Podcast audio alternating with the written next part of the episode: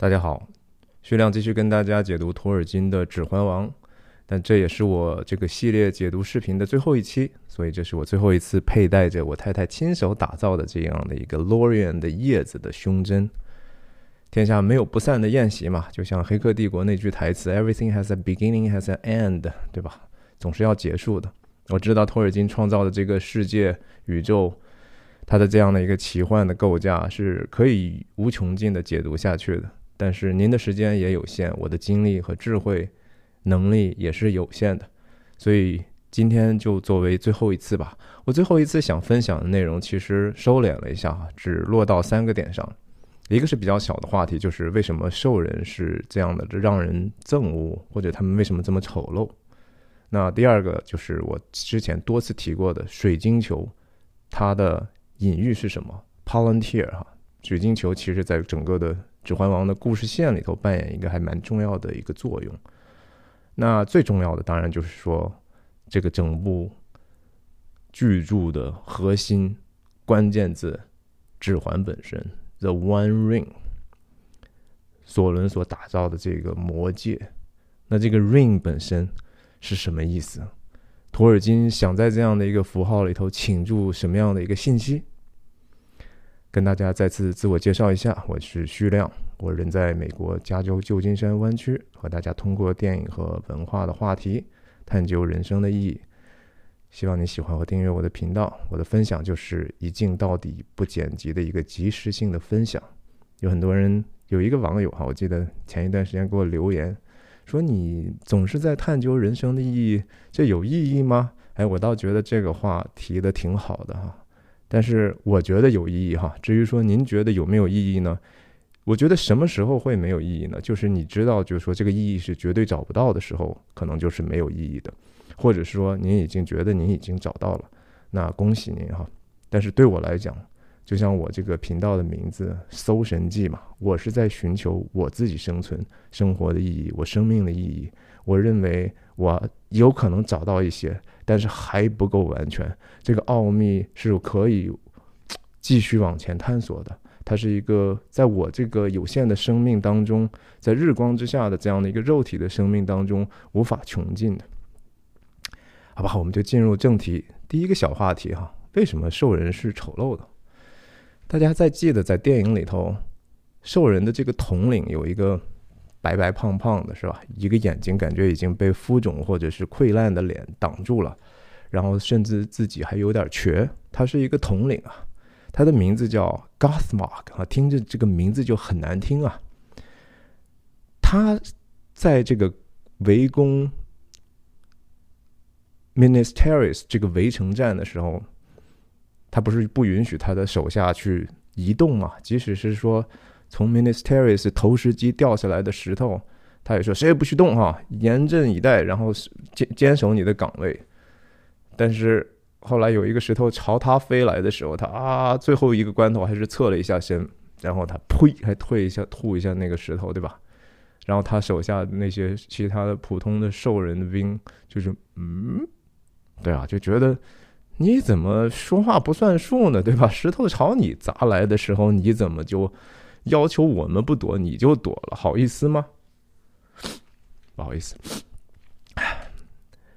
那这是一个其实缺乏诚实和一个伪善的一个表现哈。但是你看到啊，就是这样一个缺乏诚实和伪善的一个兽人呢，他可以在他的这个军阶或者官阶当中爬升到这样的一个层次，这样的一个集体的组织的原则啊，本身就说明了这个。威权之下，人们都活在恐惧当中，然后只有邪恶才是一个好像表面上的领导力。但是领导力难道本身不是因为是因为可以，你作为领袖的人可以输出一个秩序吗？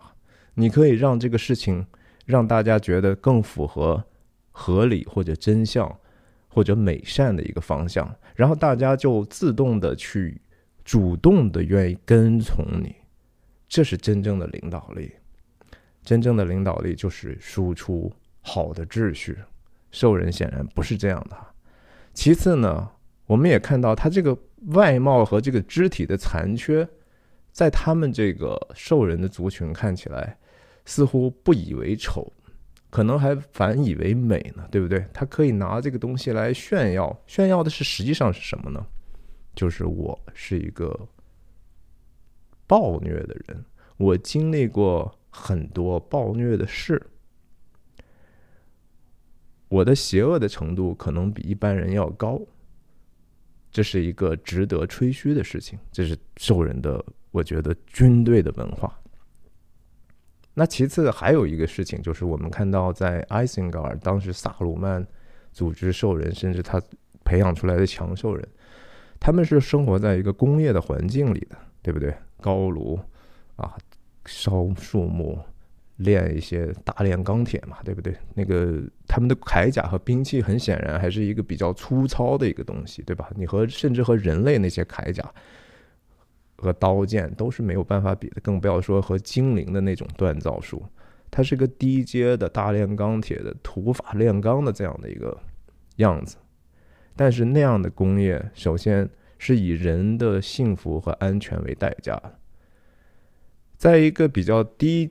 低水平的工业领域，其实工人受伤的这个概率要高很多。很明显，很多的这个兽人的这个肢体或者皮肤的这种缺陷，是在这个低阶的工业化的过程中造成的。工业化不一定是好事儿哈。之前我在讲萨鲁曼的时候已经讲过。我觉得还算讲的比较清楚吧。如果您还没有看过的话，欢迎您回去看一下。那其次呢，兽人他们有一个穷兵黩武的精神，对吧？他有这样的一个暴力倾向，甚至他们就是喜欢这样的丛林法则。就像刚才说的，军阶越大的，其实他就是拳头越大。然后他的过去让人觉得恐怖，他们自己对自己的身边的所谓兽人弟兄，对吧？他们有真正的爱心、同情心吗？可能也没有。他们可能受到的是一个仇恨的教育，对吧？他们的心态是非常狭隘的，他们总是有一个受害者的心态，总觉得这个我们的生活过得不好，是因为你看人类把我们逼迫到这样的一个程度的。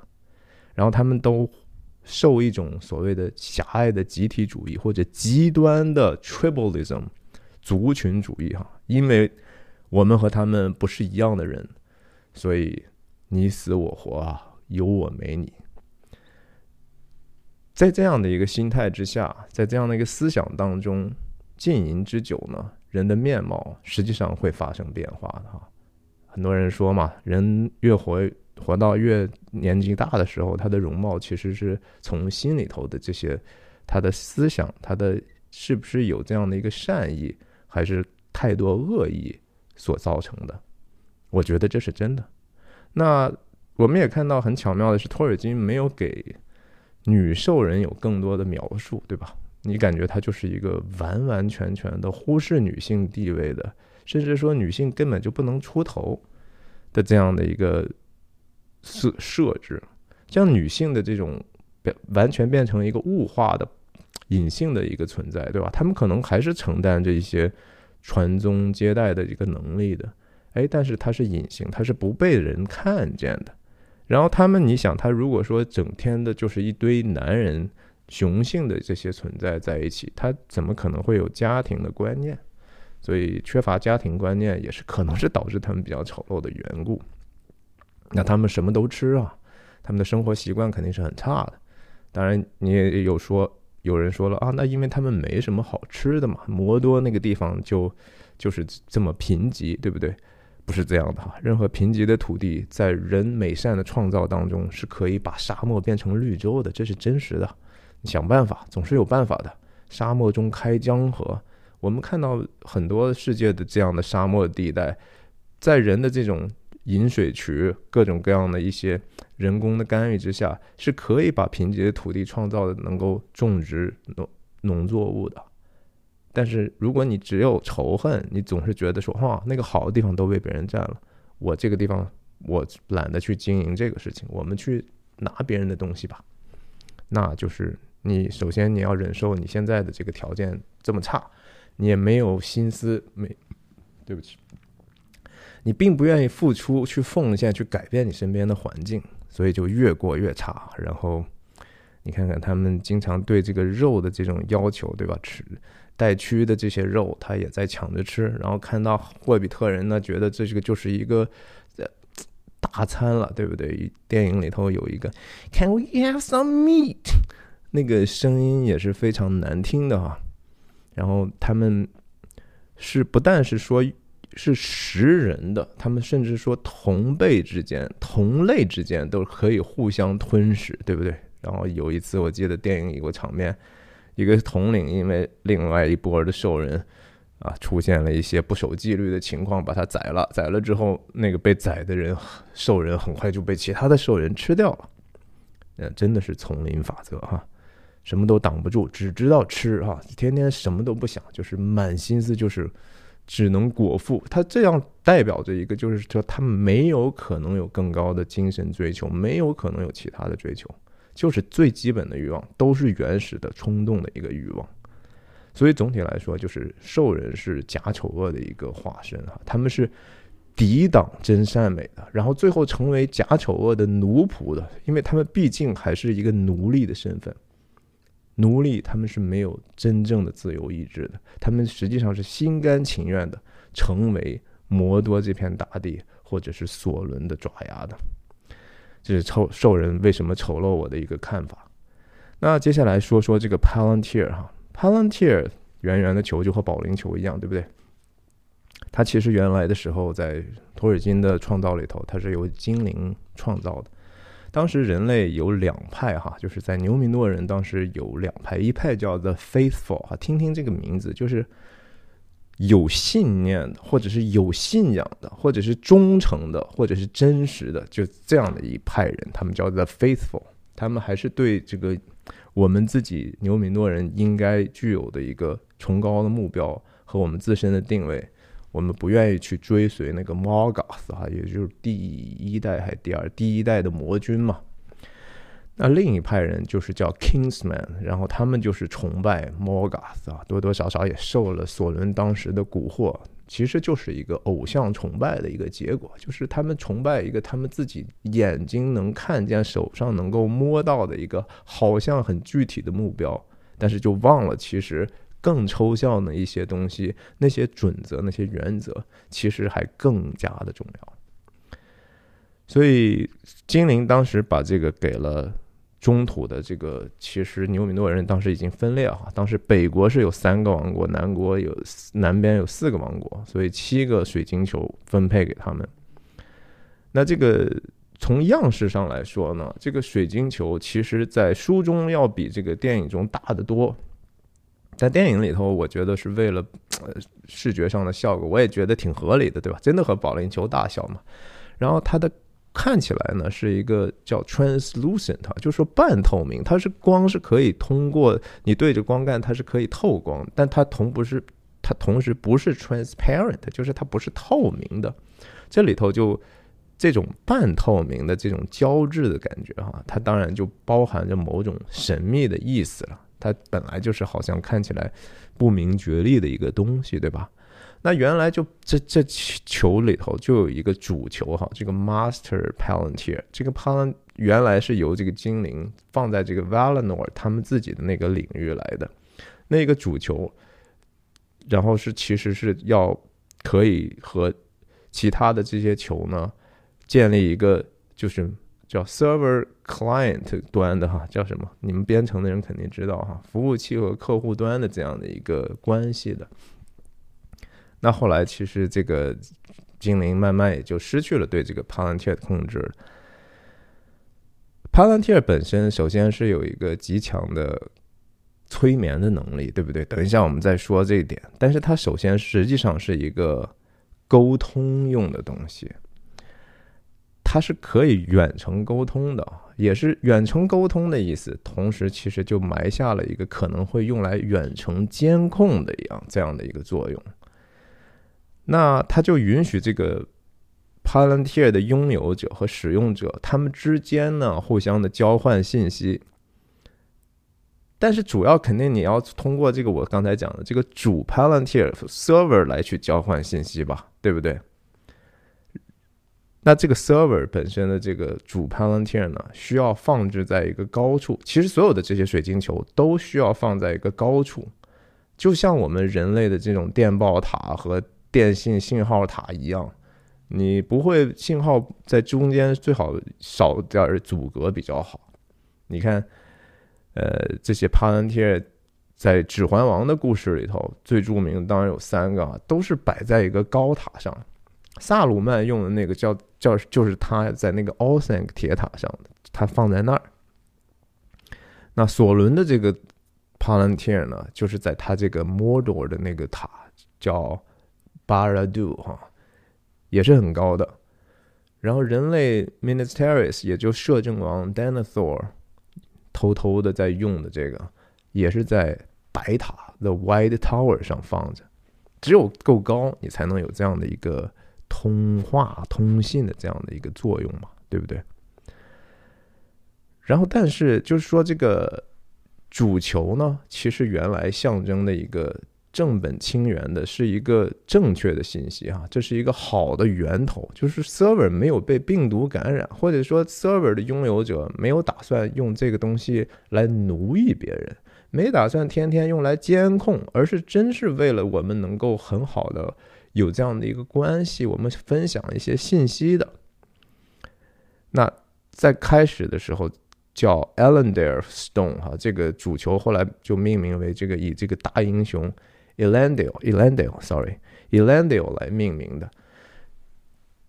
它一开始是有一个规则的，就是说其他的这些水晶球呢，要放置正确，要摆放的是对的。那个你要冲着那个主球的那个合理的正确的方向摆。然后你才能够接收到这些好的信息，才能有所帮助呢。哎，但是呢，后来这个球呢，不就是后来被索伦得到了吗？其实也就意味着，你对准的那个信息源头已经出现了重大的偏差，甚至是完完全全颠倒了。原来的真理、真相就变成了谎言和假象。然后你其他的这个 Palantir，我们叫什么？Garbage in, garbage out，哈，你从那个信息的源头就是一个垃圾信息，那你其他的这些客户端的接收到的是什么玩意儿呢？所以我们看到萨鲁曼也好，Denethor 也好，虽然萨鲁曼更是个狡诈、心怀不轨的一个野心家，哎，但是他也被这个东西所侵害、所误导，甚至他最后的。堕落灭亡都和这个 Palantir 的存在有关啊，因为他接到了一个邪恶的源头嘛。Dinosaur 呢，虽然说其实是个英勇的王，之前我也讲过这个双王级啊，就是 Minas Tirith 的摄政王，他虽然从来没有向索伦妥协，但是他被这样的一些错误的信息所诱惑、所误导。索伦经常给他发一些片段式的真相，或者是预言未来的景象。那个未来并不代表着一定是会导致人类覆灭的一个景象。虽然那个景象是真的，比如说 Dinosaur 看到安度因河的那个海盗船来的时候，他提早看到，他就觉得说：“我知道这些 Umbar 的这些人是跟我们有仇的，他一定是替索伦来打我们的。”我们。肯定打不赢了，所以他就绝望了。可是他没有想到后面发生的事情，实际上是阿拉贡带着亡灵大军通过那个海盗船来给他们解了围。所以部分的真相实际上就是谎言。哎，这就是帕兰切在很多时候这种迷惑人和控制人的这样的一个隐喻吧。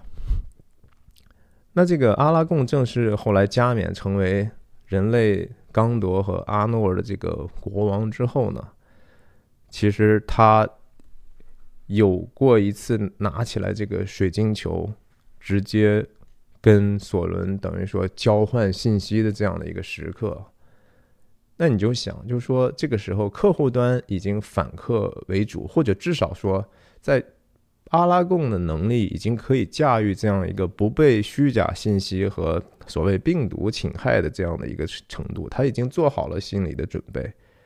他用这个和服务器那边索伦的这个沟通呢，实际上误导了索伦，对不对？索伦反过来也被他自己的这样的一个诡计呢给迷惑了，他以为阿拉贡是他真正的敌手，所以他过早的去发动了这个对人类王城的这个总攻，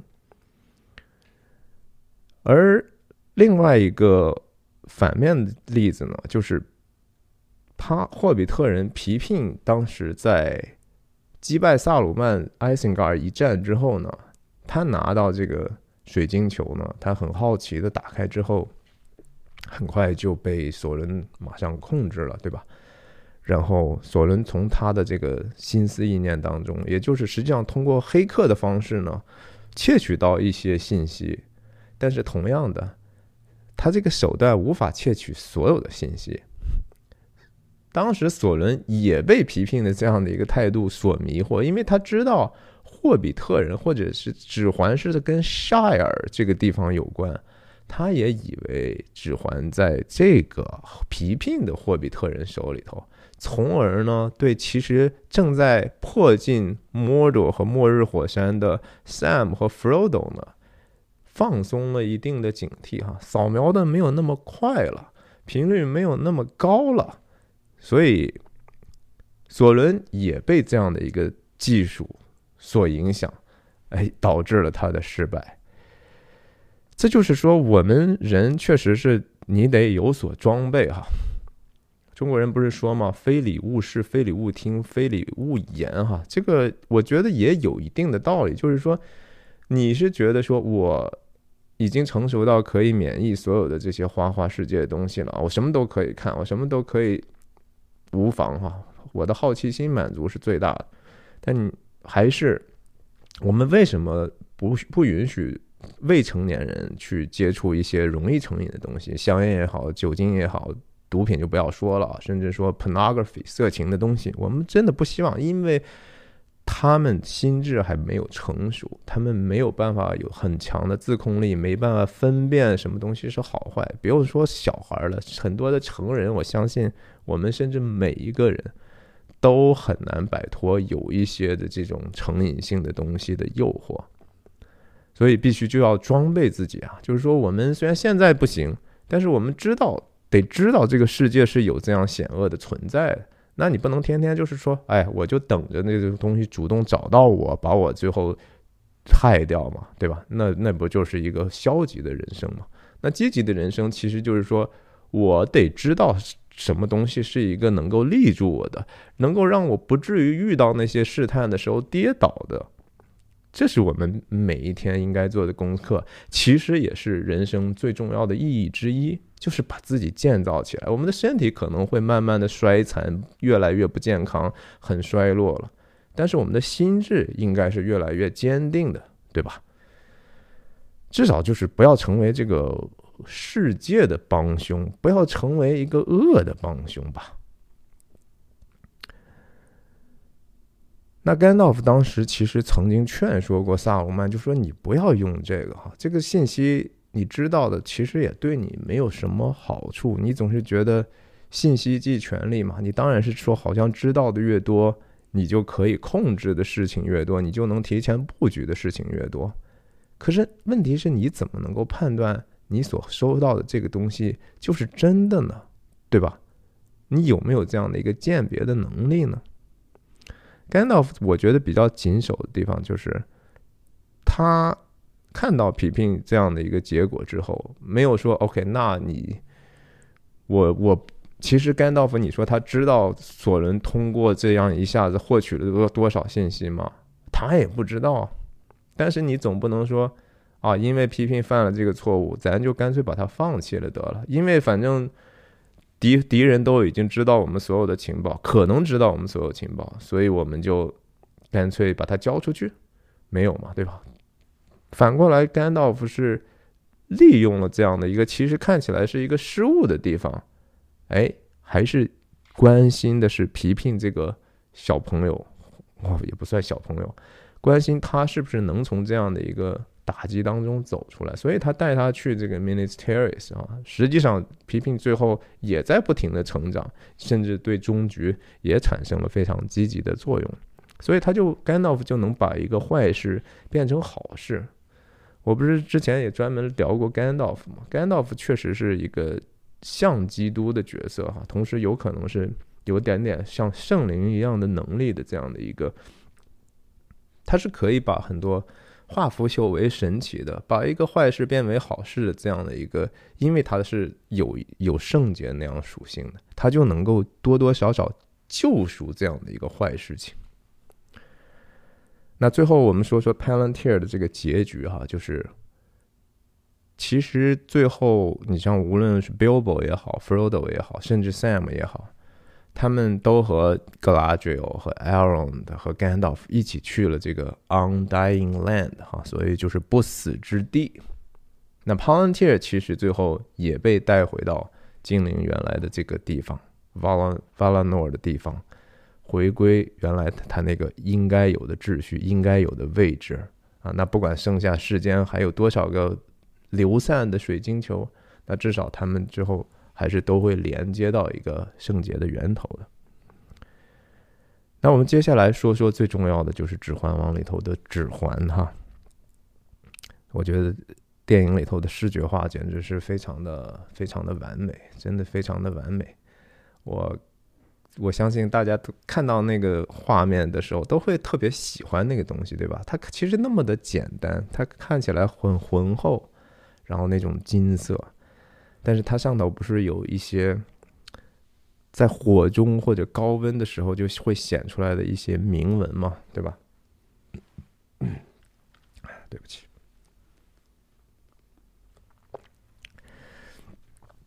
这个铭文就是说，就当时甘道夫如何能够知道 Frodo 手里这个指环就是索伦所打造那个指环的这个重要的一个依据，对吧？用的那个叫 Black Speech 写的，在那个里头的一环上满满的字儿，这也是托尔金一手打造的语言哈。然后是这种文字，看起来也确实是挺美的。最早的时候，其实在故事里。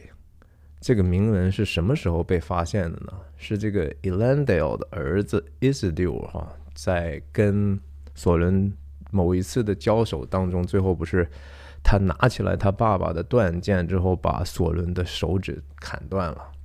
砍断之后，这个指环掉在地上的时候，他看到这个指环里头的铭文，然后他就把这个记下来，然后他把这个信息告诉。Gandalf 之后，Gandalf 最后才能够确认当时 Frodo 拿的这个是那样的一个 The One Ring 哈。那在这个铭文用所谓的黑话写的是什么呢？大家肯定也蛮熟悉的哈。英文翻译过来，The One Ring to rule them all，One Ring to find them，One Ring to bring them all，and in the darkness bind them。这个本来是用这个所谓的索伦他们那个在摩多的语言写的啊。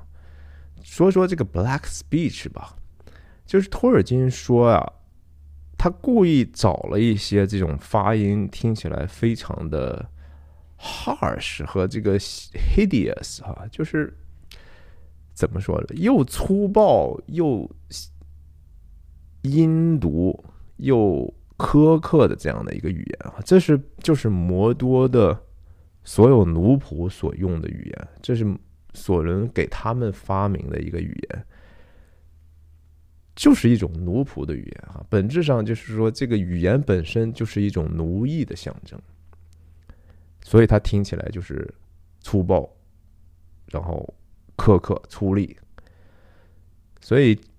我们得注意自己说话的方式啊！我我记得 Jordan Peterson 曾经有一个话说的，就是十二条生活准则里头，对吧？可能有一条是不是就是说你要尽可能把你自己的说的话要尽可能说的准确，准确非常重要啊！简单粗暴，这是一个就是接近于 Black Speech 的话，就是你怎么。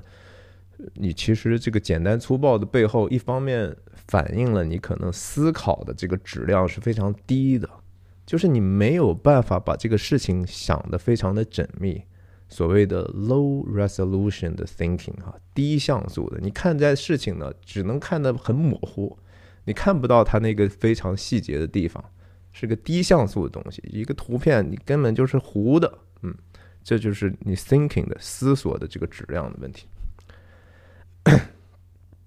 对不起。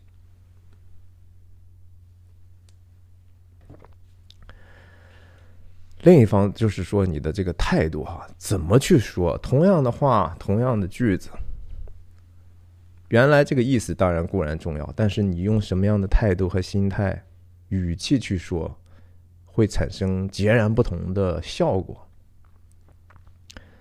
所以注意自己的语言哈，不要变成一个言语粗鄙的人。我觉得那样其实就是变成了一个摩多奴仆的样式。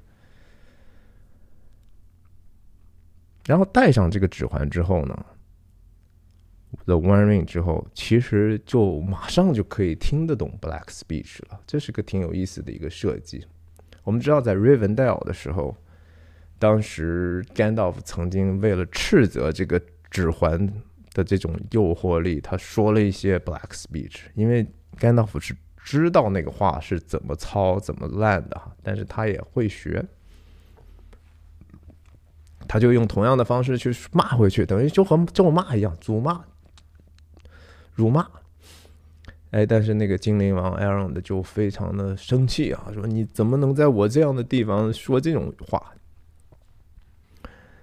可是，在故事里头，有一次 Sam 在这个摩多的一个边境啊，他当时因为 Fro 以为 Frodo 已经死了，他自己戴上了指环。当时戴上了一会儿，哎，他突然就能够感受到我完全能够听懂兽人的这种互相交流的黑话了。嗯，等一下我们再说这个 Sam 的这个故事吧。我们说说这个指环的这个材质吧，或者它怎么来的？它首先当然是金属质感的哈，这就需要一个锻造术哈，这就需要炼金了。那这个炼金呢，其实和这个科技。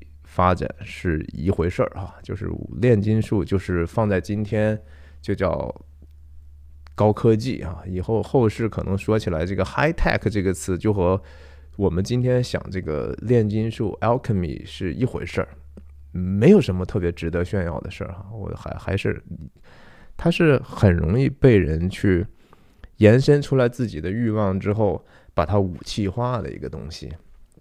但是同时，这个。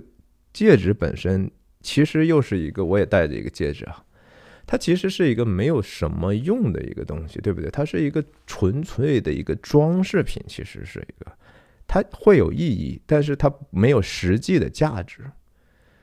它是一个 ornament 的一个 ornamental 的一个作用，但是又同时做这个的人需要花费巨大的一个心力才能实现的事情。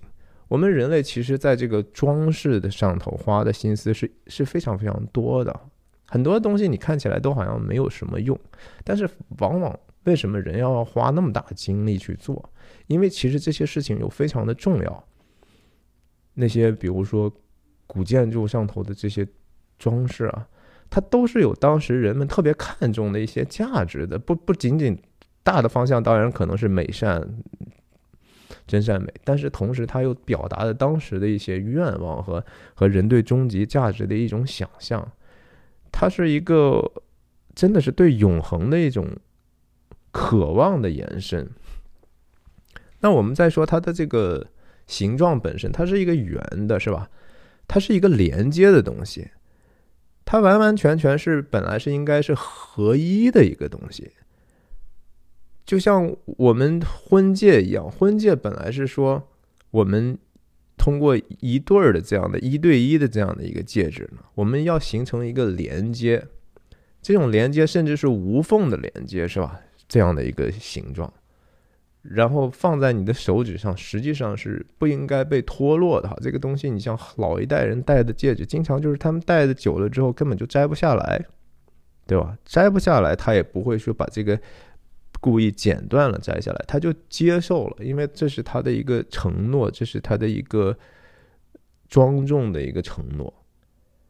哎，但是这个《指环王》里头的指环呢，它不是一对一的关系，而是一对十九，对吧？首先是说精灵自己那个叫什么 Kelly Brimble，Kelly Brimble。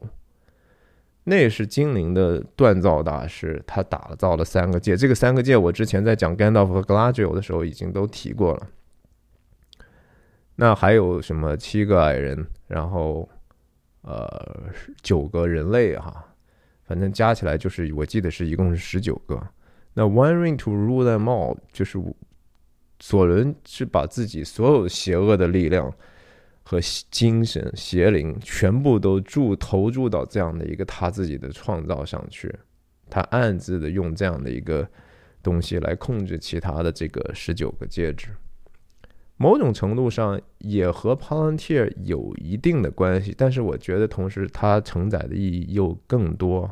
其他那些十九个戒指，也就是亚马逊现在那个电视剧的名字嘛，Rings of Power 哈，它因为它是关于 power 的。Power 这个词真的很难在中文翻译的一个词翻译出来，它既是权力，又是能力，又是魔力啊，又是力量。但是本来它是一个中性的东西，但是大大家记得有一句话吧，就是绝对的权力导致什么力量导呃权力导致腐败，绝对的权力导致绝对的腐败。这个其实当然是和和这个是一个。英国的一个勋爵说的话，其实那个人家原来的意思就是没有那么绝对哈，他是说 power tends to corrupt，是容易让你堕落的，是倾向于让你堕落的，但是绝对的权利是绝对会让你堕落的，但是后来就翻译的有一点点变了，但是意思大概还是还是这个样子吧。那戒指这个事情呢，其实从符号上来说早就有了，对不对？北欧的这些神话里头就有这个所谓尼布龙根的指环，这个德国著名的作曲家瓦格纳也也配过这样的，做过这样的一个很大的艺术上的创造。很多人也说啊，托尔金，你当时写这个故事之后，你肯定是多多少少抄袭了这个尼布龙根的这些东西。但是托尔金说。我觉得这个除了样式上他们都是指环之外呢，就没有太多的一样的东西了。我不知道他是不是真心这么说哈。其实后面研究他的很多学者都觉得说，还是有很多的理念是比较相近的。那戒指的形状本身呢，其实又是一个中间是空的，中间空的同时，它又给你一个提供了一个焦点的一个机会，对不对？就像电影里头很有意思的是，Gollum 最后在末日末日火山的时候，拿着这个往俯拍的镜头往下看，我们看到他整个的人都被圈在这样的一个指环的里头去了，对不对？很少这样的一个镜头，那是好像我电影里头唯一的一次，这个指环完完全全一个存在被他给封住了哈，他完全自我中心到已经进入了指环的焦点里头去。这也是可能指环就是最邪恶的一面，就是其实是以人为自我为中心的一个结果。那中心本身是一个虚空的东西，对吧？它本来是一个不存在的东西，所以就是我我认为可能自我中心的极致也是某种程度的完全的虚空，就是你已经看不到其他的东西，你就能看到自己，你只能看到自己的需要。那你说你活着，其实还还有什么意义呢？没有什么意义了，因为你和这个外头的东西已经没有什么良良性的关系了。那第指托尔金的指环呢，又不像我们的这种婚戒哈，它不是我们这很难掉下来的。说实话，你除非你自己拼了命的去摘。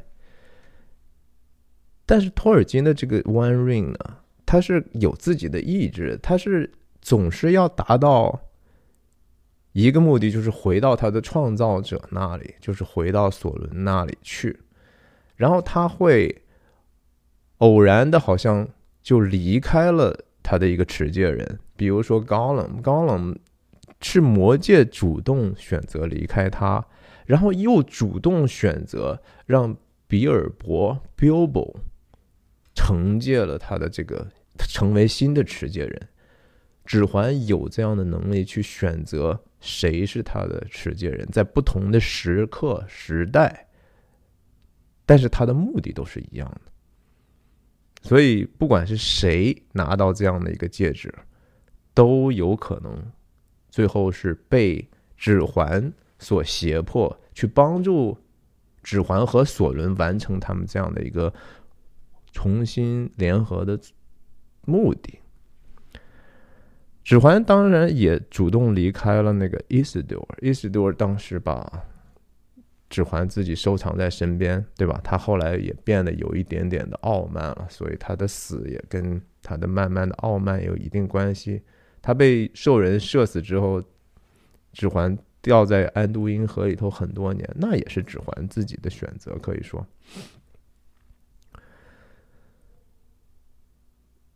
那我们曾经说过，就说。谁是指环王是吧？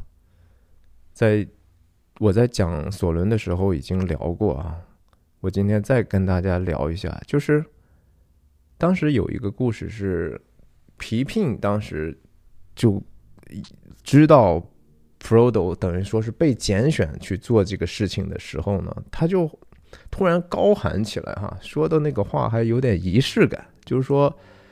为我尊贵的堂兄 Frodo 哈，我要为他预备道路，因为他是 The Lord of the Ring，他是那个指环的王。首先他说的这句话叫预备道路哈，我要走在他前头，为他 pave the way。这个话就不可能不可能不让基督徒想到这个。圣经新约里头的施洗约翰，这几乎是完全一样的意思哈。为主预备道路啊，这是在旷野吃蝗虫野蜜的，其实是耶稣的 cousin 哈堂兄所说的话。施洗约翰的作用。那皮聘在喊了这段话之后，很意外的被甘道夫就喝止了。他说：“你闭嘴哈！”甘道夫对皮皮一直经常说的话就是闭嘴。Shut up！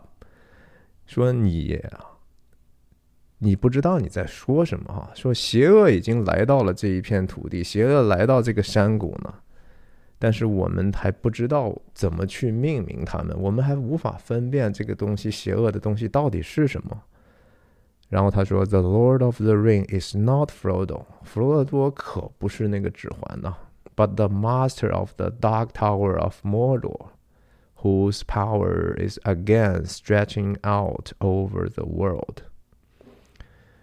所以甘道夫嘴里头也亲口承认了哈，就是这个指环的王不是弗罗多，而是那个摩多的黑塔里头的主人。他的力量现在正在往外扩张，然后我们现在虽然还在一个好像挺坚固的堡垒里头。但是 outside it is getting dark，还记得电影里头，他和皮皮在 Minis Terrace 的阳台上，对吧？看着远方那个乌云一点点，乌云压成程昱寝的感觉啊，就是说黑暗来临了。那还是说回来，就是为什么要用一个邪恶的角色来定义整个这样的一个宏大的故事呢？其实就是和那个阿克顿勋爵说的这个话是一样一样的哈，在这个世界上，几乎说所有的伟人哈，基本上都可以说是坏人。这是我觉得托尔金的一个想法，就是伟人都是坏的人。我们没有办法去随随便便的就希望这样的人能够越来越伟大。越来越厉害，然后我们创造各种条件，各种条件给他更多的权利，然后让他来帮我们谋福利啊，这永远都是一个走上奴役之路的一个最快的一个便捷方式。嗯，权力这个东西是不可以闲置，也不可以随随意处理的，你也不能当它不存在。然后，如果这个邪恶的力量已经足够大的时候，你只能通过把这个东西交还给那个邪恶的源头，让邪恶和邪恶互相相杀之后，把它毁掉。因为邪恶是真善美缺乏的地方。就是说，我们还是想到约翰福音的那句话哈：“光照在黑暗里，黑暗却不接受光。黑暗是没有办法和光明去真正的竞争的哈，因为只要光出来的时候，黑暗就会自然的去消退。但是得有一个物质来接受这个光，你不能是个虚空，就和指环的那个中间那个，那是一个。”空落落的东西，光在那个上头，它就只过去了。指环中间，它永远是一个虚空。然后黑暗不接受光，就是因为它是虚空，哈，它是缺乏实体的，它不是一个创造的结果，而是一个毁灭的结果。所以某种程度上，你也可以说黑暗就是不存在，是 non-existing。那从故事上来说呢，我们就觉得说，其实《指环王》挺挺不一样的地方在于说，一般这种 fantasy 魔幻或者奇幻小说，它是带着一个任务去做任务哈，就和说魔兽世界的这种，你领个任务，然后做了之后交任务，还有这个最老牌的网络游戏叫 EQ 哈，EverQuest，right，就是无尽的任务，嗯，但任务是有一个。好像在不断的累积的过程，但是《指环王》的故事是我可以说它是一个反任务，就是这个 quest 是它的这个任务是为了一直能够阻挡这样的一个事情，它是一个排斥和和和抵挡某一个目标、某一个任务的一个过程，对吧？因为其实那个任务是由 The Lord of the Ring 设置的，就是那个任务本身是。指环，你尽可能回到我的身边，这是从索伦的角度来讲。那其他的这些正面的人物，反而做的是一个反任务。我怎么样能够不让这个任务被你，不让你的任务达成？我们说说指环，其实给人有，给持戒人有三种不同的能力啊。第一个，首先说隐形啊，invisibility。隐形真的是一个特别可怕的一个属性啊！隐形意味着什么？就是意味着持戒人具有巨大的信息优势这这个几乎是完全不对等等的信息优势。你可以知道别人根本就不知道你知道的事情，对吧？信息这个事情很有意思，是一个无穷反馈的事情。就是谁知道，然后谁知道谁知道，谁知道谁不知道，谁不知道谁知道，这些东西都会。形成不同的权力的博弈的一个结果，那拿到指环的这个事情，基本上是你可以说是别人在你面前没有秘密哈，那你真的是力量或者 power 就太大了。这也就是说，为什么信息即权力吧？那这样的一个权力呢，就是 absolute power corrupts absolutely 的这个典型的一个例子，它会把人的恶。发挥到无以复加的程度，这就是像 Gollum 这样的一个 Smeagol 这样的一个小奸小恶之人呢，他最后也能够坏，其实坏到那样的程度。如果大奸大恶的，就像索伦或者是 Boromir 那些人，他们如果拿到的之后，一定也会走上这样的一个路的。作恶不留痕迹，不用负责任哈。然后这是一个我们。都值得自己警醒的事情，就是总得想，就是说，是不是我别人不知道，我就可以为所欲为呢？我们经常听一句话，叫说啊，我深藏功与名哈，我做了好事不留名哈，和这个，我我是我叫红领巾，然后对吧？交给警察叔叔手里边，然后警察叔叔问我叫什么，我说我叫红领巾，再见。这不是人的人的本性，人的本性是恨不得做做了才做了三分，就说自己已经十分的功劳了。想一想自己啊，不要不要太看自己，觉得说我是一个特别特别好的人。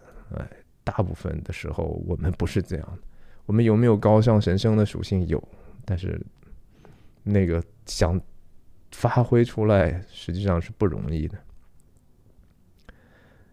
在这个 Sam 曾经，我刚才讲说短暂的戴上指环的时候啊，当时他在书中写的是说，他根本不觉得自己是一个隐形的，反而他觉得自己突然好像赤裸裸的暴露在一个存在面前，他不知道那个存在是什么，他反正他觉得自己格外的显著，好像就是一戴上之后，哎呀，目光就都在他身上，至于谁在看，不知道。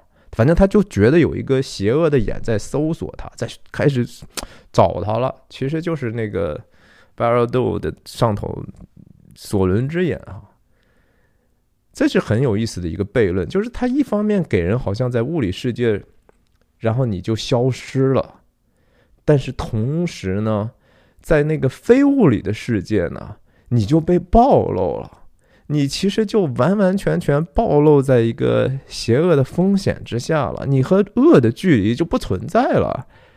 其实这个和我刚才说的是完完全全同构的哈，是一回事儿。你和恶的距离就消失了，你就成为恶的一部分了，你就陷在那个指环所形成的虚空当中了。所以。我记得彼得前书有这么样一句话：“你们要谨守、警醒，因为你们的仇敌呀，如同吼叫的狮子，遍地游行，寻找可吞吃的人。戴上指环，其实就是主动把自己交在这个狮子的嘴里头，啊，其实就瞬间的丧失了自己的生命了。但是你是也有说。”那指环其实提供了另外的一个属性给持戒人，是一个长生不老嘛，对不对？你看，，Gollum 拿了指环之后活了五百多年，好像，哎呀，然后 Bilbo 也是，他比他的那个同辈的霍比特人活得久多了，甚至你看不到他怎么衰老。可是我我觉得这又是一个极其精彩的托尔金所设计的一个悖论，对不对？在书中，甘道夫说啊，我觉得说的基本上当然就是意思就是托尔金的哲学啊，就是这个东西，它看起来能够延续你的生命，但是它其实无法给你一个新的生命。只是把你的老的生命一直往下拖拖拖，拖到让你极其怠倦、极其痛苦的程度，甚至这可以说是一个永远的折磨。比尔博标博曾经就说过：“我感觉就像是一个一个东西，奶油哈，可延展的，就被已经拉的非常的薄了，我的生命力已经。”就非常的轻薄了，这个感觉并不好。我相信很多人都会同意。如果说我们就是这样不停的衰老下去，然后如果长生不老，永远也死不了的话，这绝不是一个好事儿。我们宁可就按照自己所被设计的这样的一个七十年、八十年，甚至九十年、一百年，活到那个岁数了。我们应该高高兴兴的离开这个世界，不是吗？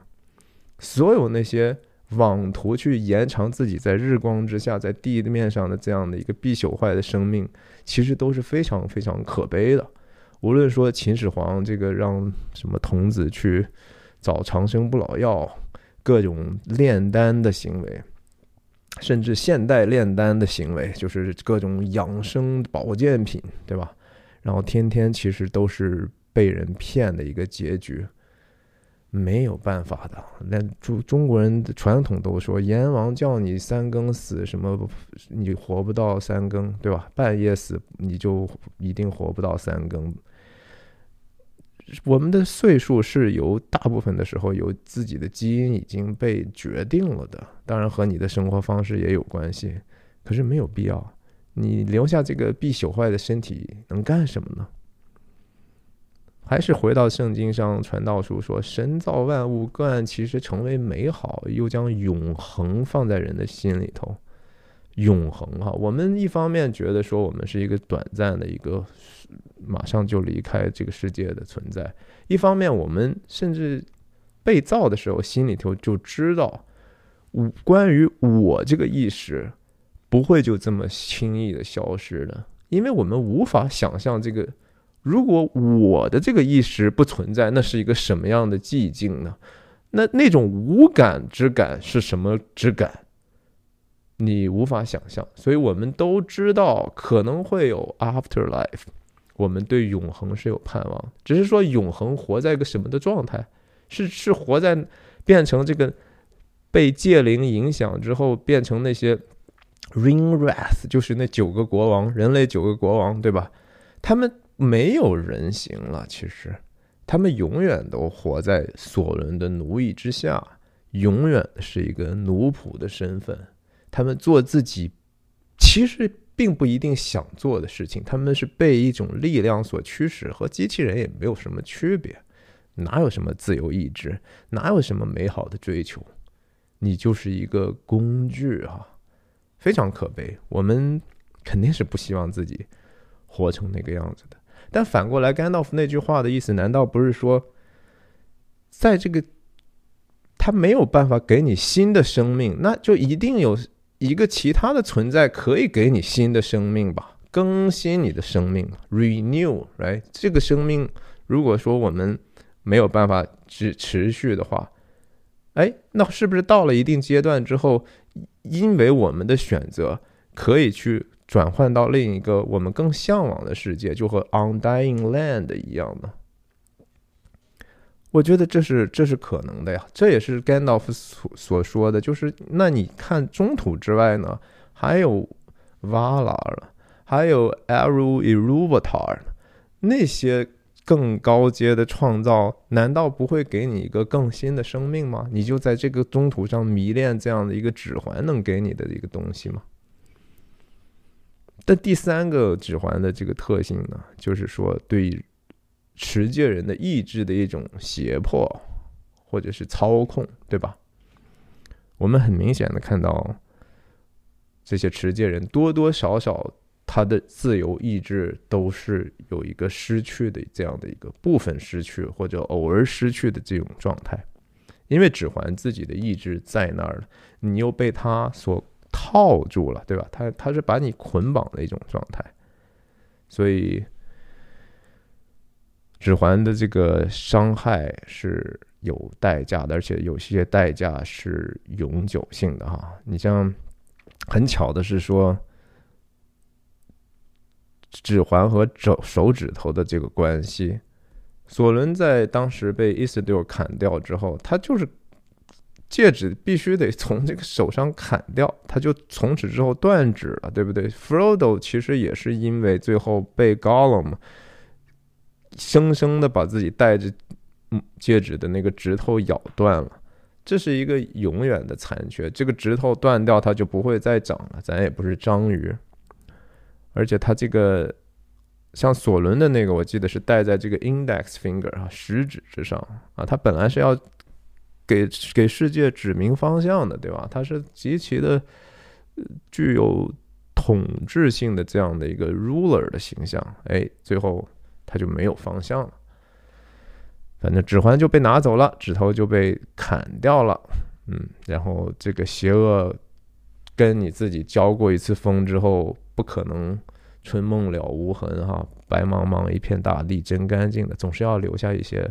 问题的，Frodo 其实他无论是说精神上还是肉体上，都在这个指环任务当中受到了不可逆的伤害，特别是心理上哈，mentally，实际上他是没有办法很好的忍耐在夏尔的那样的生活了，就和所有的老兵这种战后创伤一样。当然，他身上的这个被 Ring Ras。亡灵的国王去刺用亡灵之剑刺伤那个，也是永远都好不了的啊！即使像阿拉贡和格拉吉欧这样的妙手回春的医治大能者，都对他这个伤没有什么办法。哦，这就是我对指环的一个浅薄的一个理解哈。但是我觉得后面还有很多，我觉得可以说的是这样的。首先，托尔金的这个创造呢，你要知道，就是它是一个渐进的创造。他在当时写《霍比特人》的时候，这个指环没有后来所能够有这有的那么复杂和丰富的意义。它就是一个其实挺普通的这样的一个创造。那这些事情是在他的生命当中，有时候被环境所影响，有时候被自己的欲望所驱使。然后他自己通过自己的努力去发展出来的。他写完之后，作品发表了，今天我们还在看，啊，彼得·杰克逊也把它拍成电影，是不是说它的意义就已经在他死后就停止了？很显然没有，啊，托彼得·杰克逊使得他这个意义被更多的人看到，甚至衍生出来更多的意义。我相信通过我们每个人的思考，我们的分享。我们还在这个上头去构筑新的意义，所以这个意义的挖掘，我一开始说我们寻求人生的意义就是这样的，它是它是一个探索，它是一个旅程的一个过程性的东西，它是一个我们被逐渐启示的一个过程，只是说我们自己主动得去寻求寻求嘛，就任何的启示，它不可能说是直接的被动的就。你被动的就接受了，你一定是因为你首先发出这样的一个呼求，或者是你有这样的一个愿望，这个东西才会到和你产生这样的一个关系嘛？我觉得艺术和故事难道不都是这样的吗？他就是拍的再好，故事讲的再好，电影拍的再好，你如果带着一个什么样的，比如说特别疲倦，或者你就是去挑毛病的。你不会得到什么呀，对不对？他那个就没跟你没有什么关系。那我我也觉得说，托尔金本身他自己也不过是一个人而已嘛。他虽然说创造了一个挺了不起的作品，但是我们也得想象想到，就是他承认的是说，我们人是在一个高级创造之下的次级创造，对不对？这是他很清楚的事情。我们这个世界，甚至说我们会说话这个事情本身，我们会思考这个事情本身，并不是我们的创造，对吧？这个世界的这些物理的规律，我们只能去发现。所谓科学，就是我们对客观世界的一个规律的总结。有时候这个规律我们还不知道怎么弄，我们只能先假设，然后再求证，说哦，这个规律看来在这样的一个范围里头是适用的。这不就是人能够做的，已已经是在一个被造的环境当中的刺刺激的创造吗？那今天很多人在讲人工智能，对吧？最近这个 Chat GPT 火得不得了，人工智能是人的创造之下的又一刺激创造，把那个东西捧上天，那基本上就和把指环或者和把水晶球当成自己的玩物没有什么两样了。最重要的其实还是我们自己生命，我们对自己存在的一种领悟，来，然后在这样的一个领悟之下，再想想我们能够在有限的范围里头创造什么吧。托尔金是属一直都不太承认，就是说他有把自己的信仰和自己的故事有完全直接类比的一个关系。但是我始终认为他的这个世界观，他创造的这些。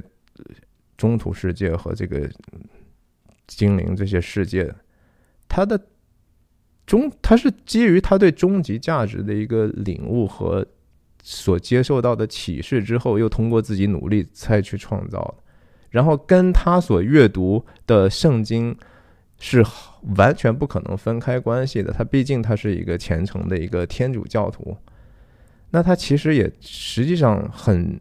有时候蛮大胆，但是蛮巧妙的，把一些非常直接的证据放在里头。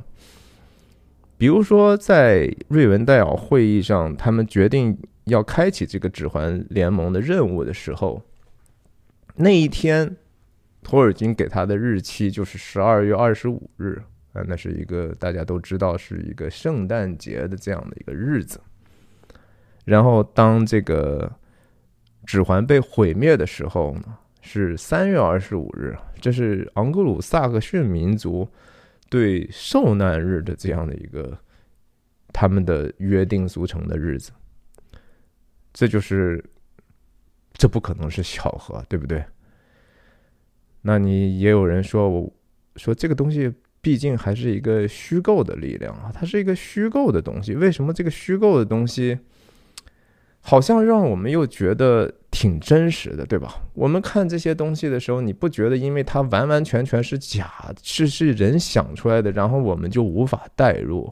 事实上，有很多拍摄现实的题材的这些，如果是一个低劣的一个作品的话，我们马上就出戏，我们根本都看不进去。所以这个背景不重要哈，就是说它是一个现实的背景还是一个虚构的背景，关键是说它那个后面的信息是不是符合我们内心对这个世界和对自己的一个连贯性的认识。虚构有时候的好处，我其实恰恰觉得它可以，它是因为带着一个超越的力量，所以我们不在乎它这个背景和我们的生活没有直接经验关联的东西。虚构有时候可以比现实更真实。古希腊这个先哲亚里士多德啊，曾经不是写过一本书。他写过一个书叫《故事》，对吧？他写过一个叫《喜剧》，嗯，他这个是真的是剧作的早期的先驱了。亚里士多德说：“Authenticity is not actuality。”哈，就是说那种真实性，就是让我们感觉到这个东西是主观上感觉它真实的这个事情，和它的现实性或者说实际性没有不是一回事儿。所以，真实不是实际，也不是事实的堆砌，甚至可以与现实无关。这是我们看到的《指环王》就是这样的一个背景，对吧？真实意味着什么呢？他觉得是说一个内部逻辑和情绪和情感非常连续的一个世界。那当然，你也得考虑他的这个他所创造的这样的一个小的世界或者大的世界。它的范畴、它的深度、它的细节，是不是都能在这样的一个连贯性当中去举比较吻合，至少不违和？我之之前讲的《冰雪暴》的时候也说，《冰雪暴》里头的所有细节让我们觉得真实，其实是非常非常困难的一个事情。只要那个里头有一个细节，我们觉得和我们所认识的内心真相发生了不连贯性的冲突的时候，我们很快就出戏了。一旦出戏之后，他所本来想要传递的情感、情绪，我们就开始要排斥、排斥它了。所谓的这个 suspension of disbelief，就是我们本来是说这个东西很难相信，但是我们暂时让自己把这个不相信的东西悬悬浮起来了。我们愿意投注自己的情感去阅读这个东西。亚里士多德还说嘛，就是说，故事的目标是实际上是什么呢？不是说一个其实有说服力的这种不可能性，比一个缺乏说服力的一个可能性是要更好的。指环王就是这样的一个。你说任何东西，我们是不是觉得在现实里头都是 impossible？这东西在我们这儿根本不存在，但是它有这样的一个 authenticity，有这样的一个。让我们信服的这个能力，这个信服能力背后一定就锚定着一些我们认为的终极价值，或者我们渴望的这个终终极价值。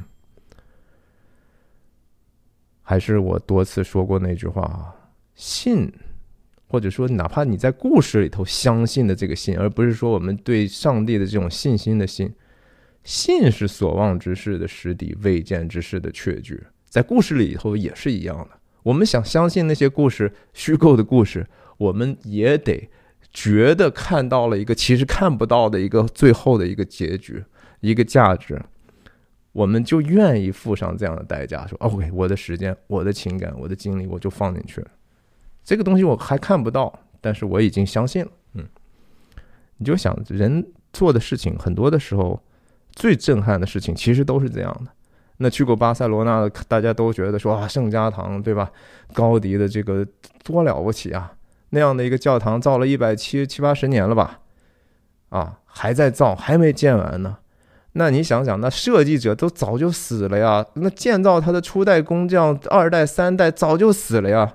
他们，你你为什么觉得震撼？你是因为你能够相信看到有人会为了一个自己完完全全没有可能见到的事情，付上那么大的努力，而觉得说哇，我们人还是挺了不起啊！那个不就是对永恒的一种追求吗？那不就是说，神造万物，个案其实成为美好，又将永恒放在人的心里头的一个巨大的证据吗？我们去欧洲去看什么，对吧？去去去西斯廷教堂，你看到米开朗基罗，呃，为什么他要花那么大的精力把那个穹顶，把那个圣经故事画成那个样子？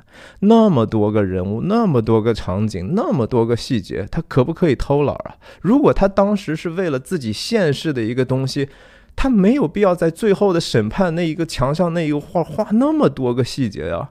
我我就我就说，我们自己画过画，如如果你想一想看，是不是很多地方稍微略去一点，你感觉说我也可以自己能够糊弄过去，这也能交差了。米开朗基罗不会嘛，对不对？他是觉得自己在做一个可能永恒的事情，哪怕那幅画本身最后有一天终究又毁掉了，但是那幅画是不是在我们人类的画册口口口碑的这种流传里头，它是永存的呢？就和圣经一样，圣经就不是一就不是一堆一堆文字吗？一些信息吗？那它不比哪个王国、哪个王朝要要持久的多呢？对不对？所以这个托尔金，我相信他做了一件事情，他愿意去花那么几十年的功夫，像个宅男一样去创造这样的一个东西，他一定也是心里头在某一种追求永恒的维度上才能够付出的这样的一个努力啊。然后他就创造了一个我觉得，在我心当中仅次于十字架的这样的一个指环的符号。指环的符号，我刚才讲的就是我理解的是那么多，但是我们想到说最伟大的符号，在人世间的目前为止，还就是十字架哈。符号的意思，符号的。有趣的地方就在于它那么简单的一个东西，看起来对吧？实际上不就一横一竖吗？它却能承载那么复杂的意义，而且很多时候符号它本身就是一个 paradoxical 的，就是它是一个悖论性的存在。它同时看起来是可以承载完全相反的意义，然后同时又合一在一起。对吧？指环我刚才也解，也也说到，它那个悖论性，它既是隐形的，又是显性的，它既是一个可以让你好像长生不老的，它同时又是一个其实是永久的衰落。然后它既能够控制你，它其实也能够让让某一些人通过这样的试炼而得到自由。它既是一个完完全全好像能联合的一个无缝的一个良好的关系，又可以是说控制其他人的一个力量。实价的符号的意义，当然又要比指环要大的多的多了哈。我觉得这个东西是值得一辈子去思考的。你想，实价本身，它既是一个刑罚，又是一个救赎，它既代表生，又代表死。它既代表爱，又代表恨。它既是一个好像人和神之间的这个竖的关系，又是人和人的横的关系。它既是耻辱，又是荣耀。它是那么一些人最我们最在意的一些基本价值的冲撞，然后一个一个，它既是那么邪恶的一个刑具，它又是一个无比圣洁的符号。我是希望有一天，我能够跟大家也分享一些我阅读圣经的时候对于一些细节的感受哈。这个时间我不知道是什么时候，但是如果说这个世界上最值得阅读的书，在我看起来还真的就是圣经。在那些和大家其他人和我们。主内的这些弟兄姐妹去探讨的时候，我们经常会非常惊讶的发现，这个经文背后它可能衍生出来的意义是多么的令人惊讶和让我们觉得幸福。那是一种 convincing 的 impossibility，就是刚才亚里士多德讲的那个，是一个完全能够说服我的不可能性。希望这一天能够早日到来。我也不知道我的这些有限的观众你们怎么看啊？你们希望我有一天说这个吗？也可以给我留言。那今天的分享就到这里，再见。